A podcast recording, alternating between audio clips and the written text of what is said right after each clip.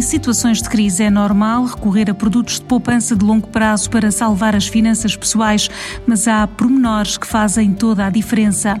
João Pina Pereira, administrador da gestora de ativos do Grupo Novo Banco, explica o que distingue os produtos de poupança e o que pode ou não ser resgatado. É possível essa situação. Uh, o legislador uh, entendeu no âmbito desta, desta crise, que é uma crise única em que nós estamos a viver, que havia possibilidade de poderem ser reembolsados antecipadamente produtos de poupança ou veículos para a poupança que foram criados para a poupança para o longo prazo, para a idade da reforma.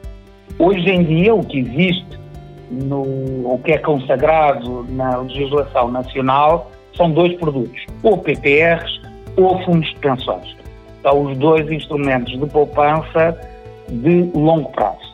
O que o legislador entendeu fazer foi, e numa primeira fase, uh, durante o estado de emergência, foi consagrar um regime especial para os PPRs, mas não considerou os fundos pensões. O que ele consagrou foi que era possível, nesse período, e recordo que o estado de emergência já terminou, uh, os aforradores em PPS poderiam pedir o seu reembolso antecipado sem quaisquer tipo de penalizações, em situações de layoff, desemprego ou aquilo que foi designado por isolamento profilático. Uma pessoa ou está de quarentena ou tem que estar a tomar conta dos seus ascendentes ou descendentes. Isto aconteceu no, no estado de emergência, em rigor isso é história, já terminou o estado de emergência, mas está atualmente a ser discutido na Assembleia a possibilidade deste regime ser alargado até ao final de setembro.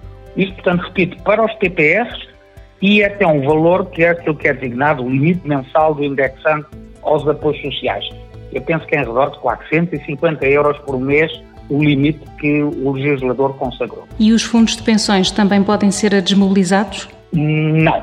Os fundos de pensões, o legislador optou por não lhes tocar.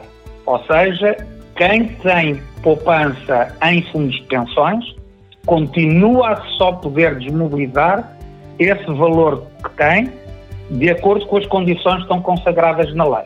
Podem ser reembolsados os fundos de pensões ou quando uh, chegamos à idade da reforma, ou uma pré-reforma, ou invalidez, ou para atender situações de desemprego prolongado.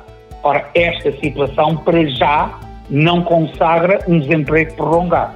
É um desemprego ainda de curta duração e, portanto, temos aqui uma disparidade importante que é relevante que as pessoas conheçam. Quem tem um PPR poderá recorrer a este regime, quem tem fundos de pensões não pode. Questões que nos levam a estar abertos à informação. Um programa da TSF e do Novo Banco que dá respostas que abrem portas.